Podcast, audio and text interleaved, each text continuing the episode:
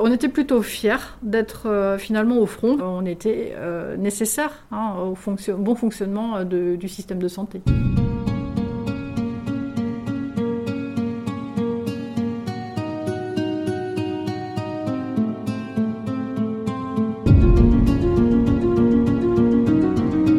Elle est au cœur du système de santé et du quoi qu'il en coûte de ces deux ans d'épidémie. Mais comment l'assurance maladie a-t-elle fait face au Covid Je suis Laurent Gaudens, journaliste à la Nouvelle République et Centre Presse. Avec ce podcast dans l'œil du coronavirus, je vais vous raconter au jour le jour la vie au temps de la pandémie et l'impact qu'elle a sur notre quotidien entre Poitiers, mon lieu de travail, et Châtellerault, mon domicile.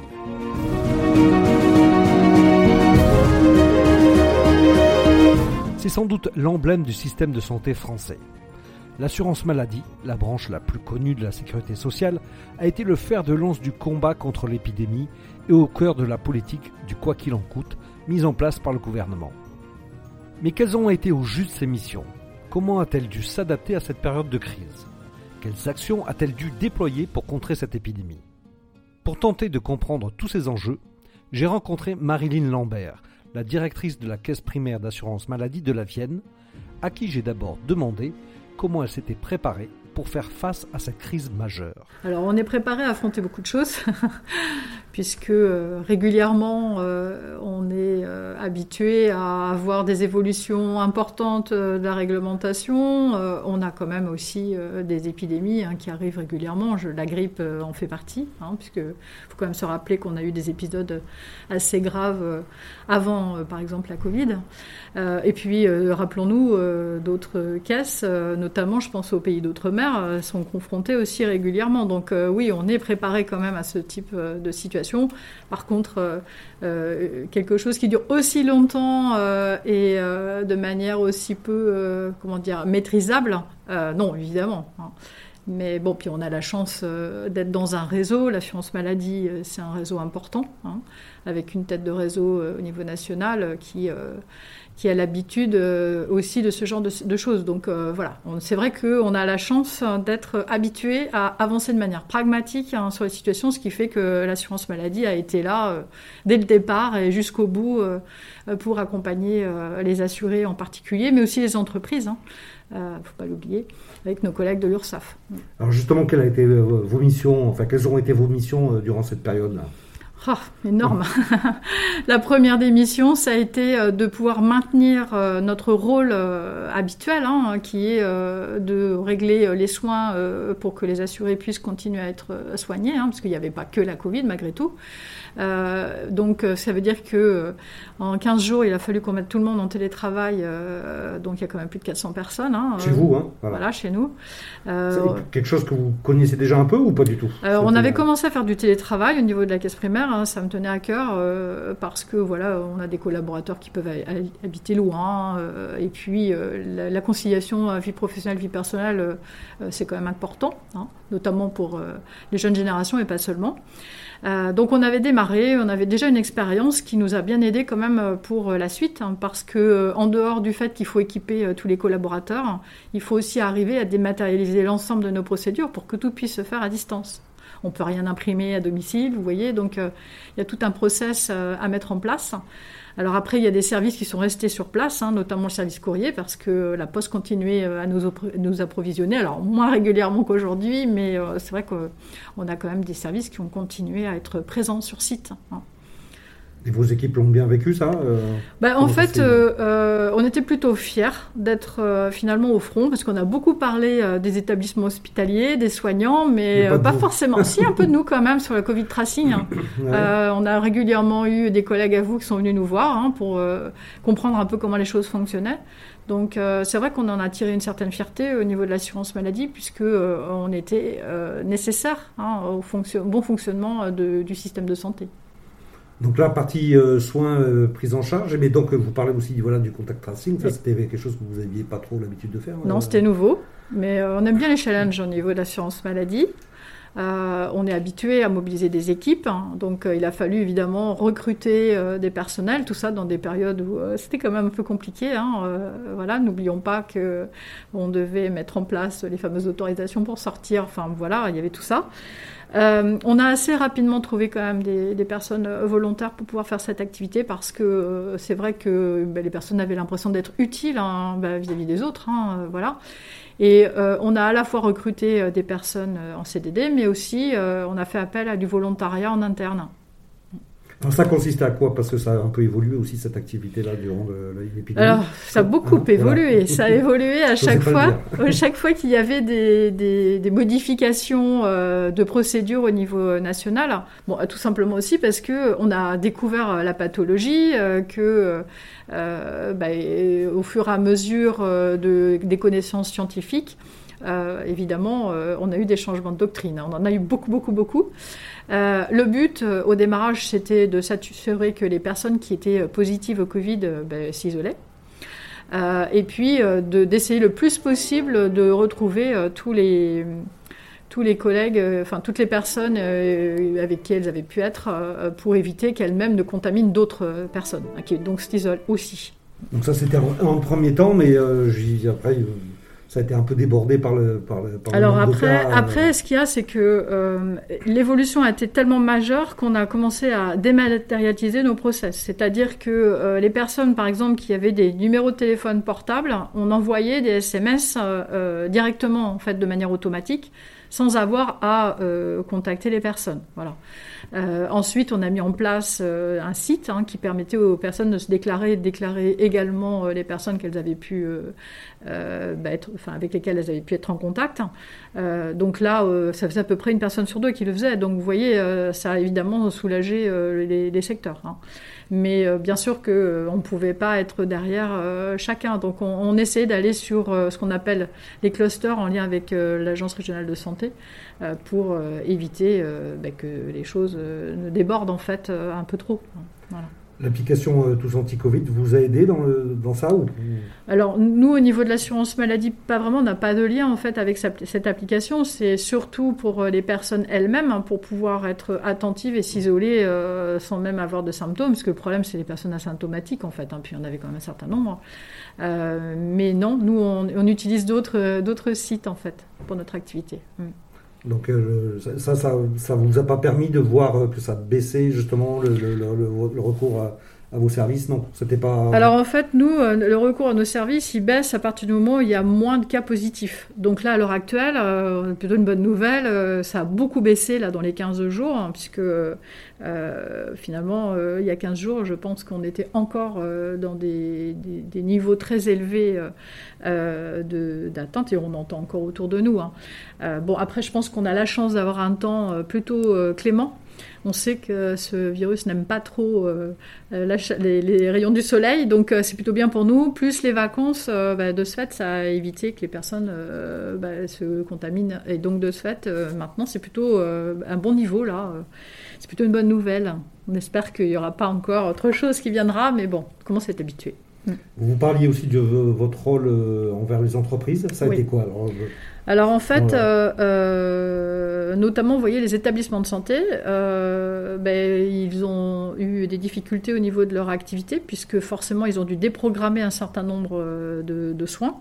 Euh, étant eux-mêmes mobilisés pour faire la, vaccination. Et puis, euh, on avait aussi nécessité d'accueillir euh, les personnes qui étaient atteintes de Covid grave dans les services de réanimation. Et ces services nécessitent beaucoup de personnel. Hein. Donc, pour éviter que ces établissements euh, ne doivent euh, fermer euh, comme une entreprise classique. En fait, l'assurance maladie a, continué à les payer comme s'ils avaient une activité normale en référence avec l'année 2019 en fait. Donc ça, je ne suis pas sûre que le grand public soit très informé, mais voilà, on, a continué encore en début d'année à le faire. Hein, pour pas que les établissements soient en grande difficulté, parce que la première difficulté, c'est de payer les salaires du personnel. Puisque dans un budget, plus de 80% euh, euh, des frais sont liés au, paiement euh, des, salaires. Les établissements de santé, on a la même chose sur les établissements médico-sociaux. les EHPAD, ben, forcément, ont eu moins d'activité à un moment donné, puisque les personnes freinaient un peu leur arrivée. Hein, et donc de ce fait, là encore, on est en train d'attribuer des financements particuliers pour ces structures. Alors avec les, les, tests, les vaccinations, etc., l'assurance maladie est vraiment au cœur du quoi qu'il en coûte qui, a été décidé. Hmm. Qu'est-ce que vous en pensez? Vous, pensez que ça, ça a été la, bonne solution? Je pense que ça a été la solution la plus rapide. Et je pense que euh, c'est pas à moi de juger euh, des, choix euh, au niveau gouvernemental, mais c'est vrai que finalement c'était ce qui était plus facile à mettre en œuvre. Et d'ailleurs, vous voyez bien, hein, c'est aussi pour ça qu'on a pris en charge à 100%. Et ensuite, on a vu avec les complémentaires au niveau national comment elles pouvaient y contribuer. Mais le but était de faciliter euh, les modes de règlement. Euh, euh, en plus, vous vous rappelez, il y avait beaucoup de téléconsultations, donc il n'y avait pas de... Il n'y avait pas de possibilité de régler en direct, donc le 100% c'était faciliter effectivement l'accès aux soins hein, des personnes. Donc c'était la bonne, la bonne méthode bah, En tout cas, ça a permis de prendre en charge les personnes, de déployer de manière massive les, les, les, tests, les masques, euh, les vaccins, enfin tout un tas de choses. Donc euh, oui, je pense pas que vis-à-vis euh, de ce qui s'est passé dans d'autres pays, on soit, enfin on est plutôt bien au niveau de la France, oui, tout à fait. Mm. Est-ce qu'à un moment vous avez eu peur d'être débordé, de ne pas pouvoir faire face? Bon, Débordé, oui, Là, actuellement, euh, on est débordé. Enfin, ah ça se voit pas, mais euh, on a tous les arrêts de travail à, régler. C'est énorme pour ce qui concerne l'assurance maladie. Alors, les arrêts de travail liés au Covid, là Bien sûr, hein. oui, liés au Covid, et puis à d'autres pathologies, parce que contrairement à 2020, où finalement personne ne sortait, donc il n'y avait pas d'autres maladies, euh, là, on a eu tout, en fait. Hein. Les maladies habituelles hivernales, plus la Covid, hein, qui s'est déployée à un niveau jamais atteint jusqu'à présent. Donc aujourd'hui, on a énormément d'arrêts de travail à payer. Et euh, on a la problématique que euh, bah, les, employeurs qui participent hein, euh, au règlement, puisqu'on a besoin des attestations de salaire, pratiquent peu en fait l'envoi de ces attestations de salaire de manière dématérialisée. Donc de ce fait, pour nous, c'est beaucoup de, tâches manuelles à accomplir et ça nécessite bah, du temps important. Donc on a recruté des CDD, mais le problème c'est que pour pouvoir bien traiter les, les dossiers d'arrêt de, travail, il faut euh, plus d'un an euh, de formation. Donc, euh, on peut faire, leur faire faire un certain nombre de tâches, mais pas l'ensemble des tâches. Et de ce fait, c'est compliqué, oui. La situation est très compliquée, mais partout en France, hein, pas juste au niveau de la Vienne. Et vous avez l'impression que ça, baisse là? Parce que vous parlez qu'il y a un, reflux là maintenant Oui, alors les entrées baissent, mais le problème c'est que euh, on a une charge qui est euh, énorme par rapport aux équipes en, place. Hein. Donc la Caisse nationale a mis en place euh, des aides, c'est-à-dire des équipes hein, particulièrement formées au niveau national pour venir en aide aux, caisses. Mais c'est c'est compliqué et de ce fait, bah, forcément les assurés attendent les paiements quand les entreprises ne font pas la subrogation. Hein. Vous savez ce que c'est de faire la subrogation Non. voilà. en fait, l'entreprise maintient le salaire hein, pendant l'arrêt et après, elle nous demande le règlement. Hein. Donc forcément, l'entreprise peut attendre un peu plus que le salarié qui, lui, a besoin forcément immédiatement bah, de payer son loyer, ses crédits, etc. Alors vous avez d'autres dossiers comme les cas de Covid long aussi à, à vous à prendre en charge? Comment ça se passe? Ça concerne beaucoup de monde dans la Vienne euh? Non, bah en fait, au niveau national, enfin même au niveau international, hein, puisque le sujet euh, est quand même à ce niveau-là. Euh, globalement, ce qu'on peut dire, c'est que vous le savez, le Covid, en deux trois semaines, pour tout un chacun, les symptômes sont terminés. Il y en a quelques-uns pour lesquels, au bout de quatre semaines, il reste des, des, séquelles. Et puis euh, très peu, euh, moins de 10% euh, des, ce qu'on appelle les Covid longs, hein, c'est au-delà de 6 semaines. Hein, voilà. et le problème, c'est que c'est encore peu documenté, puisque quand vous avez 10% des situations, c'est très peu de cas finalement. donc l'OMS donc a, donné certains critères, la HAS, la, Haute Autorité de Santé, a aussi donné un certain nombre d'indications, si vous voulez. Euh, il y a une organisation qui s'est mise en place, hein, puisque euh, les ARS ont été euh, chargés de mettre en place des cellules de coordination au niveau des départements. Donc pour ce qui concerne la Vienne, c'est le CHU hein, qui gère. et du coup, voilà, les choses s'organisent petit à petit. Hein. voilà, alors ce qu'il faut savoir, c'est que les séquelles, le, problème de cette maladie, c'est que les, séquelles sont très différentes en fonction des personnes. Souvent, on a ce qu'on appelle une grande fatigue. Euh, donc là, ça peut être gênant pour euh, une reprise d'activité professionnelle, ou tout au moins, il faut adapter la reprise. Ça peut être du temps partiel thérapeutique, par exemple, vous voyez, euh, parce que la personne ne sera pas en capacité de tenir toute une journée ou, ou, même rythme qu'auparavant. voilà. Il y a des douleurs aussi hein, qui persistent il y a des insuffisances respiratoires, il y a, beaucoup de choses. Euh, et donc, de ce fait, euh, c'est pour ça qu'il y a nécessité d'avoir une, cellule qui dispose d'un certain nombre de, compétences, en fait, euh, médicales, pour pouvoir justement analyser tout ça. Néanmoins, est-ce que vous pensez qu'aujourd'hui la prise en charge est suffisante? Là, je vais revenir sur un cas qu'on a évoqué, celui de, de qui, qui est atteinte, qu'on suit depuis deux ans qui euh, n'est pas reconnu euh, enfin, en incapacité de travail, euh, a sollicité d'ailleurs la CPM pour y travailler et s'est vu refuser alors qu'elle n'a pas été indemnisée. Donc là, il y, a une incompréhension de sa part et puis qu'on peut aussi trouver justifié. Qu'est-ce que vous, vous avez à répondre là-dessus? Alors, bon, déjà, deux choses. donc le Covid long, pour vis-à-vis -vis de l'assurance maladie, euh, on peut reconnaître soit une maladie professionnelle, en général c'est pour les soignants, euh, soit euh, dans certains cas ça peut être reconnu comme une infection de longue durée, mais pour ça il faut quand même un certain nombre d'éléments, notamment bah, des traitements réguliers et lourds hein, de manière générale. Euh, et puis, euh, on peut peut-être raccrocher ça à d'autres pathologies, je pense à l'insuffisance respiratoire, donc il y a une possibilité. Mais être reconnu en affection de longue durée, c'est simplement la prise en charge à 100% des soins. Donc ça apporte pas grand-chose de plus, puisque déjà on prend en charge, je vous l'expliquais tout à l'heure, 100% des soins euh, au niveau de la Covid. Donc la seule chose intéressante, si je puis dire, c'est la prise en charge des transports, hein, ce qui n'est pas toujours le cas, vous savez, quand vous allez en consultation. Donc c'est ça, en fait, l'intérêt. pour ce qui concerne les problématiques de reprise d'activité professionnelle. Euh, bon, je vous l'expliquais tout à l'heure.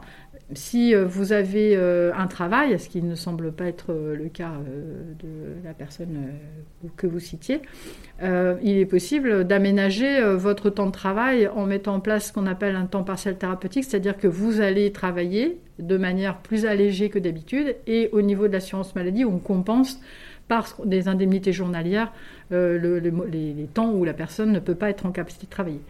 Si les choses perdurent, il est possible que ça débouche sur une invalidité.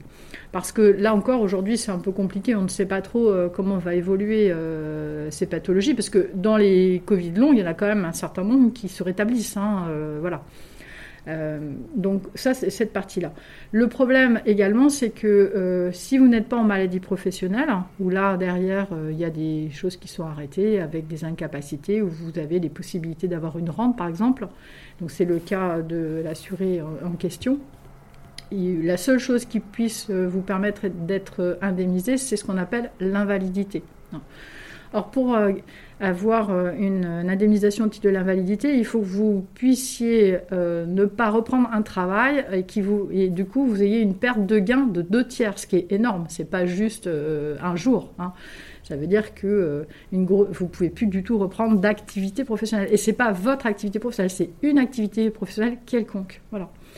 Donc l'assuré qui a postulé chez nous, bah, évidemment euh, il faut aussi postuler à un poste où derrière euh, euh, il y a des choses possibles. là, en l'occurrence, on recrutait pour justement faire des appels téléphoniques dans le cadre de contact tracing.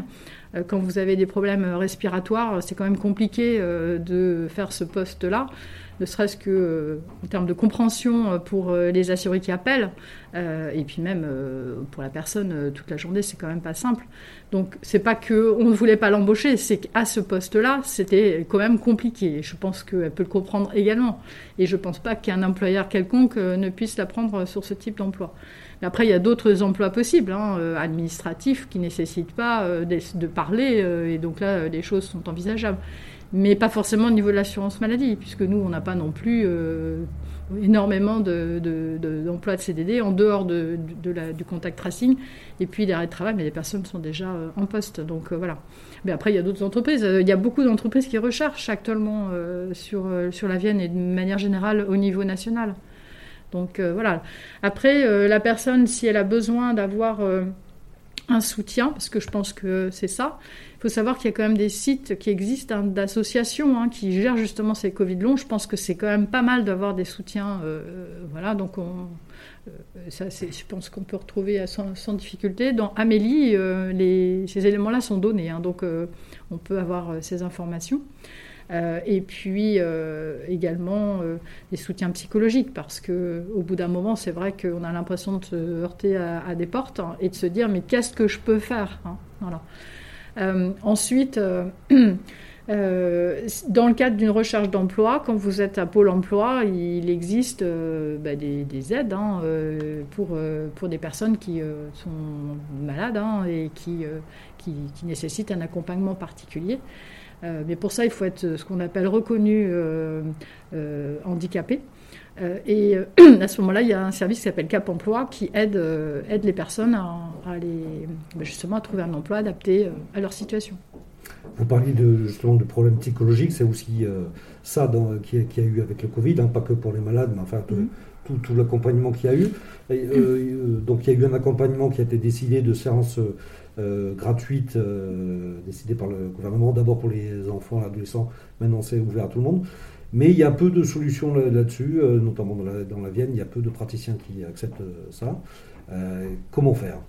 Alors aujourd'hui, euh, d'abord le dispositif, euh, là euh, j'ai envie de dire, a démarré quand même depuis peu, parce qu'on a ouvert la plateforme début avril, donc c'est pas non plus... Pour les adolescents et les enfants, c'était depuis beaucoup de temps et c'est pas mieux. Hein. Oui, alors pour le moment, on a six psychologues sur le département qui adhèrent au dispositif, donc c'est pas non plus ridicule, hein, c'est-à-dire qu'il y a une possibilité d'y avoir recours. Euh, Géographiquement très mal euh, disséminé. Au niveau du département? Oui, notamment dans le Nord-Vienne. Ah, peut-être, oui.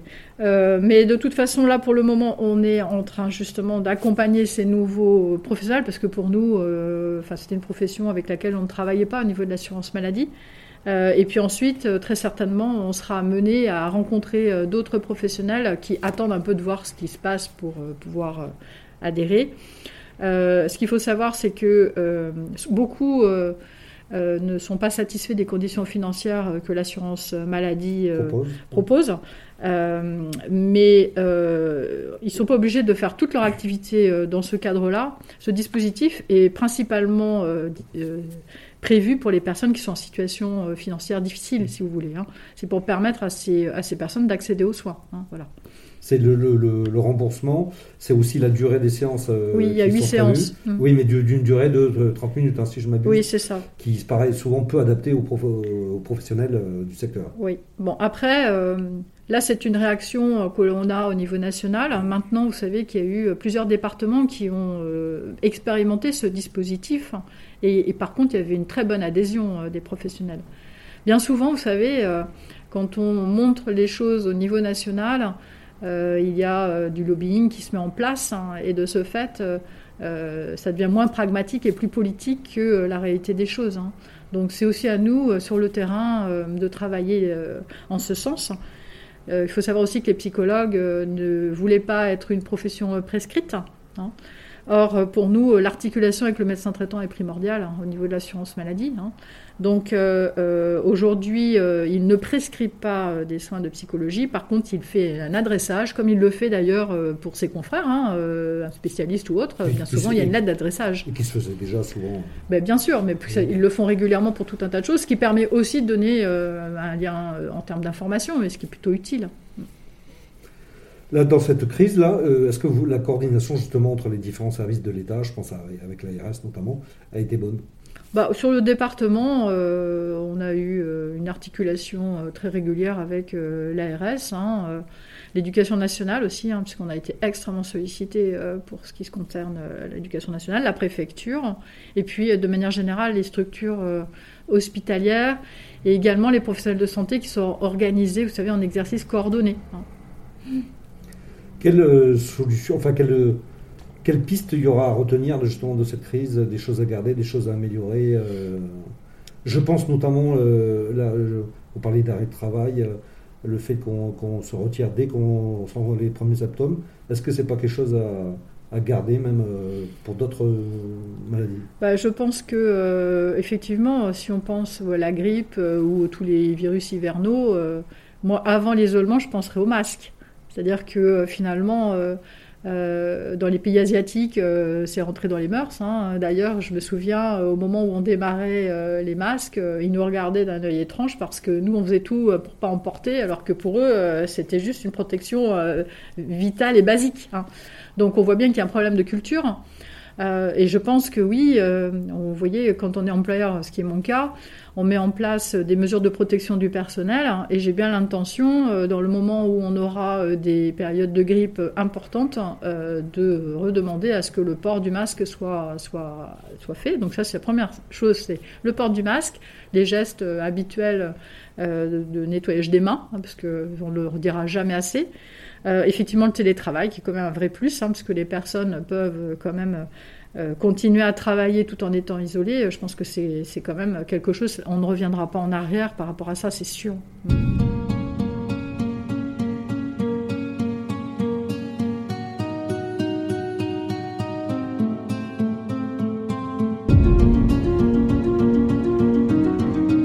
Voilà, c'est terminé pour ce nouvel épisode du podcast Dans l'œil du coronavirus. Si vous l'avez aimé, n'hésitez pas à en parler autour de vous, à le partager sur les réseaux sociaux, à vous abonner sur les plateformes de podcast telles que Spotify et Deezer, et à voter pour lui sur Apple Podcast. Ça nous aidera vraiment à continuer. Si vous avez un sujet que vous aimeriez voir développé dans ce podcast, n'hésitez pas à me le transmettre par mail à laurent.gaudens.nr-cp.fr. En attendant, lavez-vous bien les mains et à très vite.